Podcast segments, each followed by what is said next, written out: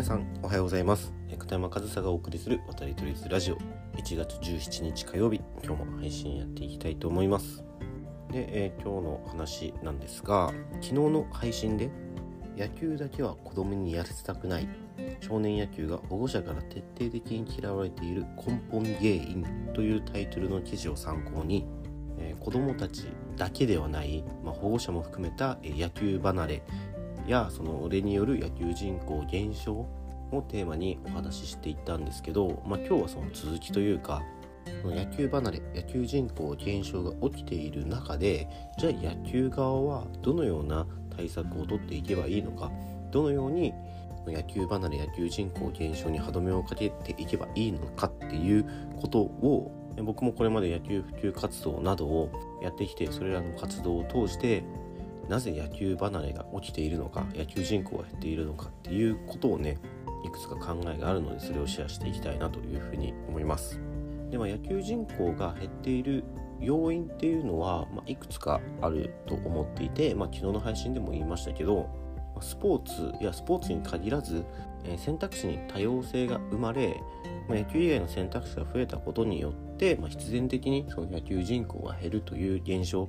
それはまあ仕方のないことというか、まあ、選択肢が増えたらその分、まあ、その比率というのは分散はされるわけで、それで減る野球人口っていうのはむしろ健全じゃないかなと。他に選択肢がないから、まあ、周りに合わせてじゃないですけどまあ、すごく野球が好きというよりかは、まあ、みんなに合わせてみたいな感じで野球をやっていた子が一定数いるとしたら、まあ、その子たちが他の選択肢を取っていく野球から離れていくっていうのは、まあ、むしろ健全なことだと思うんですよね。だからこれを逆に捉えれば今野球をやっている子っていうのはまあ、ある程度、まあ、本当にその野球が好きというか野球をやりたくてやってる子の方が多いのかなというふうにも思いますしその野球人口が減ることは一概にねもう全てが悪いことではないというのはね、まあ、大前提に置いた上でじゃあその減少に野球人口が減っているということに歯止めが効かなくなっているのはどうなんだってことですよね。まあ、一定数のそのね野球以外の選択肢を取る子がいて野球人口が減るっていうのは健全なことありえることとしても、まあ、その一定数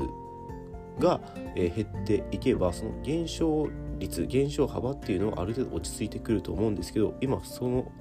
落ち着きが見えないということは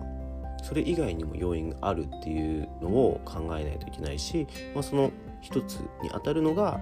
保護者の野球離れだと思うんですよね。まあ、まさに昨日シェアした記事のタイトルにもありましたが野球だけはさせたくないという保護者がいる。でまあ、そうなってくると、まあ、必然的に子供は野球から遠ざけられると思いますしということはその子が野球をしたいかどうかというその子の選択になる以前のその子が野球という選択肢を持つ前で野球離れが起きているということなんですよね。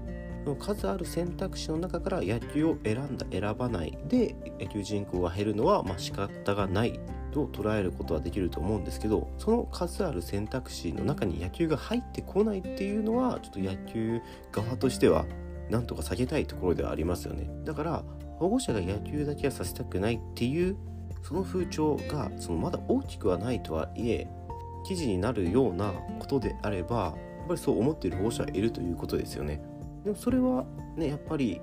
野球界やその野球の今の体制少年野球の体制なんかを改善することによって避けられることと思いますし、まあ、そのいわゆる親の負担によって子どもたちが野球をする機会や野球を知る機会野球が選択肢の中に入ってくる機会を奪っているということを考えたらやっぱりその保護者の負担を減らすことってすごく大事なことじゃないかなと。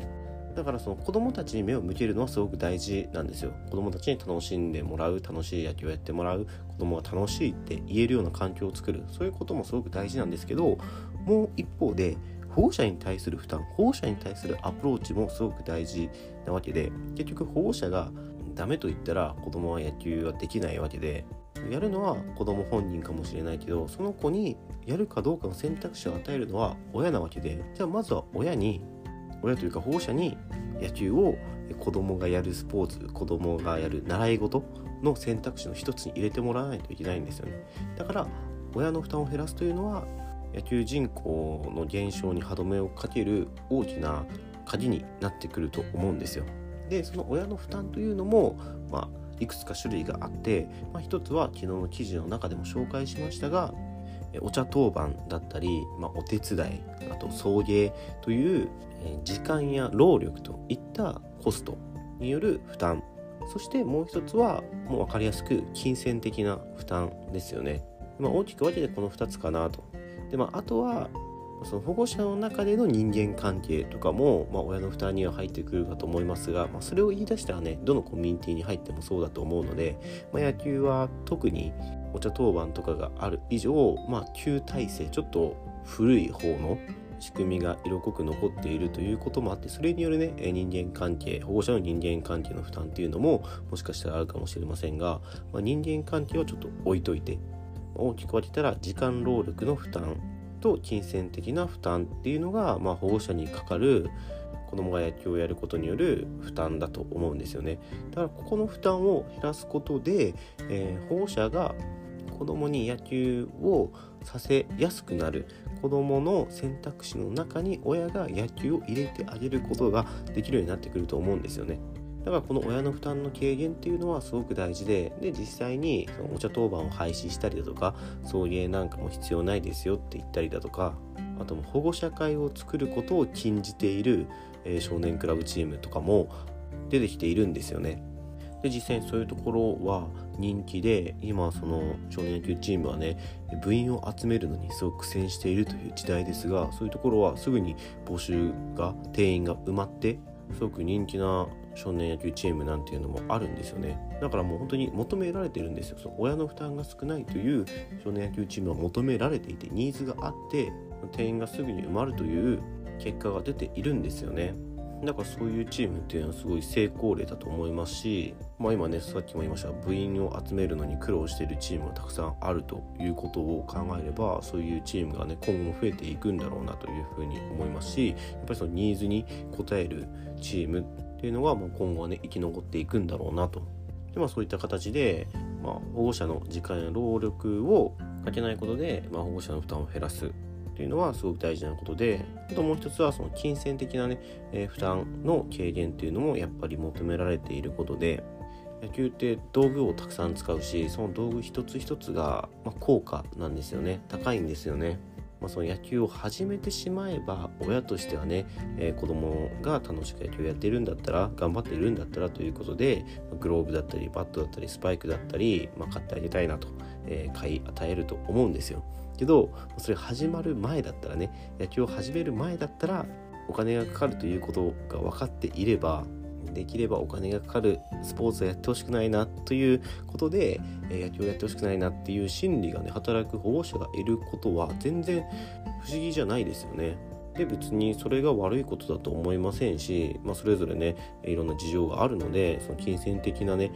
ことが理由でやりたいことができないとかさせてあげたいけどさせてあげられないみたいなことは全然世の中たくさんあると思うんですよだからこそ野球はお金がかかるスポーツということをその野球側がちゃんと自覚をしてその辺りのケアをねやっていくともっと負担が減るんじゃないかなとでも実際にそういうね取り組みをやっているチームとかもあったりして例えばユニフォームとかグローブとか、えー、卒団した卒部したえ先輩たちのお下がりを使うとか、まあ、そういうのはね保護者からしたらすごくありがたいですよね。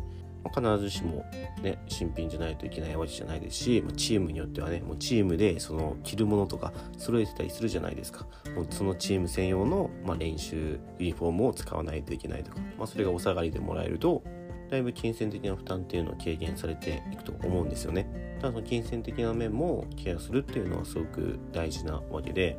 こんな風に考えていったら野球人口が減っていると嘆く前にもっともっとできることってあると思うんですよね。もう手を尽くして手を尽くしても野球人口減っていく野球をする子がもういないってなったらもうそれは野球に魅力がないんだと嘆くしかないと思うんですけど、まあ、決して野球は魅力がないスポーツじゃないですし、まあ、野球に限らずもうスポーツっていうのは魅力があるものだと思うのでだったらその魅力を伝えることもそうですけどの魅力を伝えるためには知ってもらわないといけないやってもらわないといけない。じゃあやってもらうためにはえ本人に選んでもらわないといけない。保護者に選んでもらわないといけない。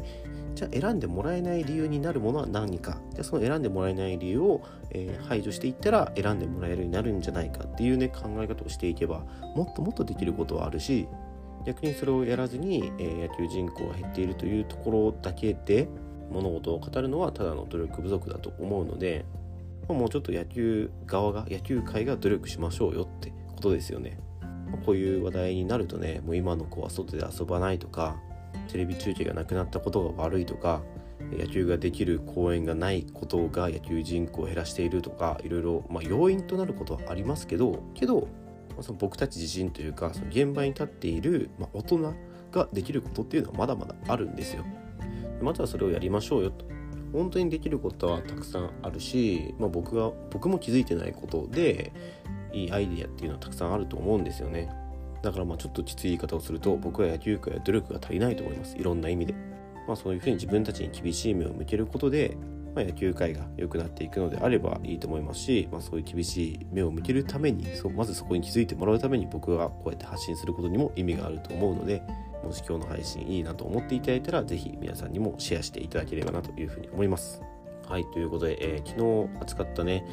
野球だけは子供にやらせたくないというタイトルのね、え、参考記事をもとに今日も野球人口減少についてお話しさせていただきました。今日も最後までお聴きいただきありがとうございました。片山和沙でした。Música